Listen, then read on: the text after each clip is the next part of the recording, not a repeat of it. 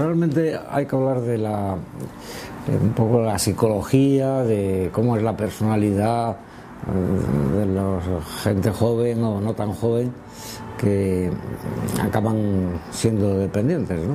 Tienen, entonces, eso eh, en el ámbito de los trastornos de la personalidad, hoy se estudia como personalidad dependiente. Es decir, una personalidad que para eh, vivir su vida o hacer su vida está siempre necesitado del afecto de los demás. Hay que decir que desde un punto de vista sano y absolutamente normal, todos somos en cierta manera dependientes, porque todos necesitamos de los demás. Es más, porque la hechura humana de cada persona eh, está hecha para ser para otro, no para estar encerrado en sí mismo. Y desde ese punto de vista yo diría que somos dependientes normales en la medida que nuestra libertad es interdependiente con los demás, con la libertad de los demás.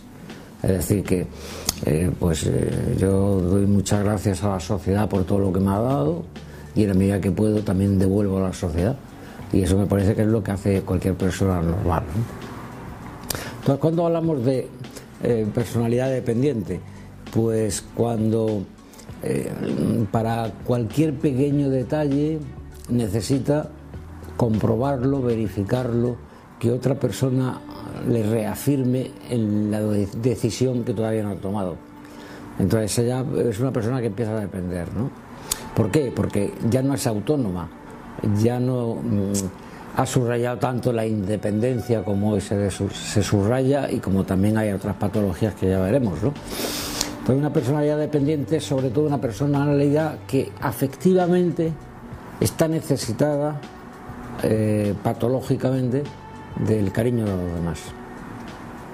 Entonces, si por ejemplo una, una mujer que llame a su marido diez veces al trabajo cada día, eh, yo, creo que no es un amor normal, sino que ahí hay una vinculación eh, que probablemente sea una personalidad dependiente, ¿no? O eh, un director de empresa o, un gestor o un profesor que esté todo el día esperando que los alumnos la admiren o no la admiren o la dejen de admirar y según eso vive feliz o vive desgraciado, pues eh, se ve que está dependiendo afectivamente de esas personas. ¿no? Eh, yo creo que eso tiene mucho que ver también con las relaciones afectivas desde la infancia. Es lo que en psicología se conoce con el término de apego infantil, ¿no? que es la vinculación afectiva, cognitiva, motora, perceptiva, incluso yo diría efectiva, que se da entre los padres y los hijos. ¿no? Claro, es decir, un niño mm, es un ser desvalido que necesita mucho de los padres para todo, si no, no sobrevive. Eh, eso no es solo necesidad de crianza, alimentación, cuidado, sino también afectividad e inteligencia. ¿no? Y el niño cómo aprende a hablar, pues oyendo hablar a su madre y su madre eh, que no ha hecho ningún curso en psicolingüística, pues a través del afecto y de lo que le dice y de eh, los piropos que le echa cuando lo baña, etcétera, le está ayudando a, construir su, afectividad. Claro, si eso se construye mal, pues después vendrán los problemas. Entonces, esa personalidad dependiente se trata con psicoterapia, sobre todo, quizás a veces también con la ayuda de algún fármaco, si hay mucha ansiedad o si hay algún bache depresivo, pero sobre todo con psicoterapia. Y lo que hay que hacer es eh, aumentar o hacer crecer las habilidades sociales, la relación con los demás, ¿no? Porque la persona humana eh, muchas veces relación. eh, somos más que las relaciones que tenemos, pero también es verdad que somos las relaciones que tenemos. Y por tanto esos vínculos con los demás pues mm, es lo que nos hace creer, crecer y ser la persona que llegamos a ser, ¿no? De hecho, ninguna persona sería la que es si no contamos con las relaciones sociales que ha tenido. Eh, de hecho, si no tuviéramos ninguna relación social, no seríamos la misma persona que ahora somos. Hasta ese punto influyen. Y por eso hay que cuidar tanto las relaciones afectivas, las relaciones eh, de unas personas con otras, ¿no? Pero eso es la personalidad dependiente, que es un tipo de personalidad, como vemos, necesitada y por tanto vulnerable y que necesita ayuda, va la redundancia, ¿no? Pero en el caso, por ejemplo, de las dependencias de drogas o de consumo de sustancias, ¿hay alguna personalidad o algunas características de personalidad? Pues también las hay. No tanto eh, focalizando lo que es la personalidad dependiente, sino la, persona, la persona, no personalidad, persona dependiente de consumo de sustancias. suelen ser personas muy impulsivas eh, que buscan el placer a cortísimo plazo, que no son capaces de demorar, de esperar, de eh, tener paciencia para conseguir el objetivo que se proponen, que suelen ser muy consumistas, que la gratificación para ellos es el fin de su vida y que por tanto eh, no son capaces ni de esperar ni de tener paciencia. Claro, con ese eh, cuadro que acabo de describir, yo creo que muchísimas personas en la sociedad actual eh, son candidatas al consumo abusivo, excesivo y patológico de sustancia o de cosas normales. ¿Por qué? Porque mm, si solamente se encuentra satisfacción en la posesión de sustancias o de cosas, entonces eh, uno no es señor de las cosas que posee, sino que las cosas nos poseen a nosotros. Y si nos poseen es que somos esclavos de ellas. ¿Y entonces qué hemos hecho con la libertad? Cuanto menos necesidades tengamos, más libres somos. Una persona libre es la que no necesita nada. Pues también se podría decir desde ese punto de vista, y esto es una invitación a la sobriedad, de que eh, cuanto menos necesidad tengamos de consumir cosas, más libres somos.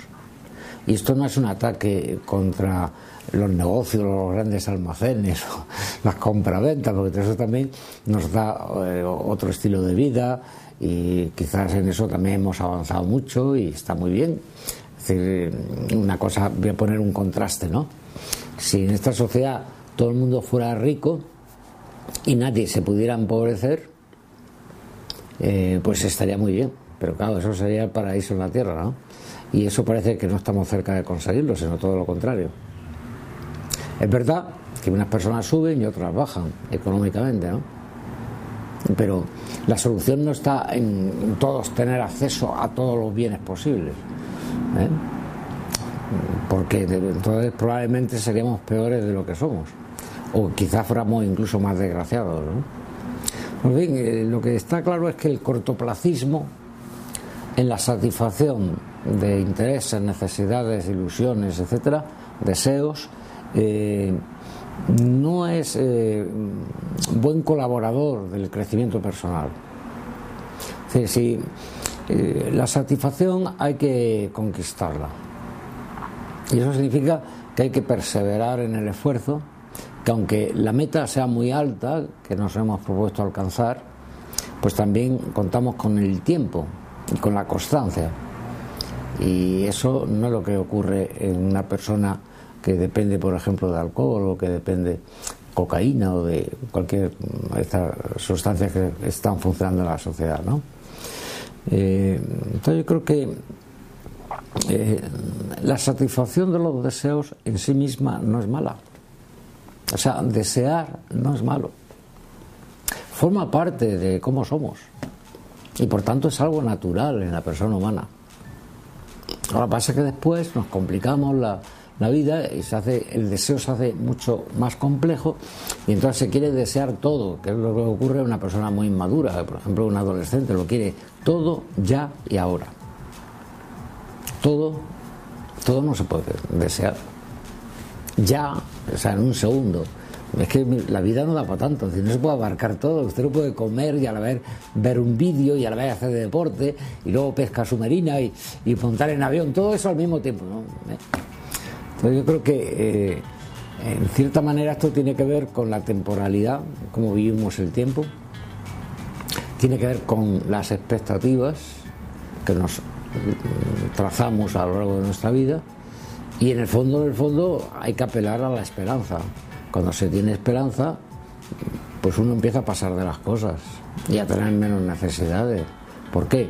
Porque el deseo que tenemos es de lo eterno, de lo inmutable, de lo infinito, de lo absoluto. Es decir, hemos jugado muy fuerte, hemos puesto la meta más alta y por consiguiente pasamos de las pequeñas metas que están a la orilla del camino. ¿no? Entonces yo creo que en cierta manera la sobriedad no se entiende en una sociedad consumista y por eso tiene muy poca práctica, muy poco arraigo en, las personas, porque eh, se ha elevado a categoría eh, importantísima vinculada a la felicidad lo que no es, que es la posesión. O sea, cuanto más se tiene, más feliz se es. Eso no es verdad. ¿Eh? Entonces el coche cuanto más grande, como decían en Bélgica, respecto de los españoles que iban allí a trabajar, pues alguien que hacía oposiciones y luego pues, iba allí a la Cámara de Diputados de secretaria o de secretario, de lo que fuera, eh, entonces al español se le conocía a los tres meses de estar allí, porque a los tres meses, con el sueldo que tienen, que es muy alto, se le a comprar un coche más grande. Entonces, ande o no ande, caballo grande. Bueno, usted, pues no, a lo mejor se, puede usted conformar con un utilitario y a lo mejor incluso de segunda mano que esté en buenas condiciones y eso sí está al alcance de su bolsillo y conduciendo prudentemente y respetando a los demás, pues usted llega a todas partes casi igual. ¿eh? Por tanto, yo creo que los deseos que son buenos, porque si no, no habría épica, ni poesía, ni literatura, ni historia, ni, por supuesto, eh, virtudes cristianas. Es decir, si no hubiera deseos, ¿cómo vamos a, esforzarnos? No tiene ninguna, ningún sentido, ¿no? yo creo que esos deseos que están bien puestos ahí y que tienen su finalidad en nuestra manera de ser, lo que hay que hacer es controlarlos, jerarquizarlos, este es antes que aquel, este me hace bien, este me hace mal, lo rechazo, esto está de acuerdo con lo que dice mi conciencia y por tanto juzgo así. Entonces saber que la felicidad a veces se obtiene en cosas muy pequeñas. A veces una sonrisa de una persona que a lo mejor está sufriendo mucho pero que se esfuerza en sonreír, eso nos hace más felices que el consumo de tantas sustancias y tantas cosas.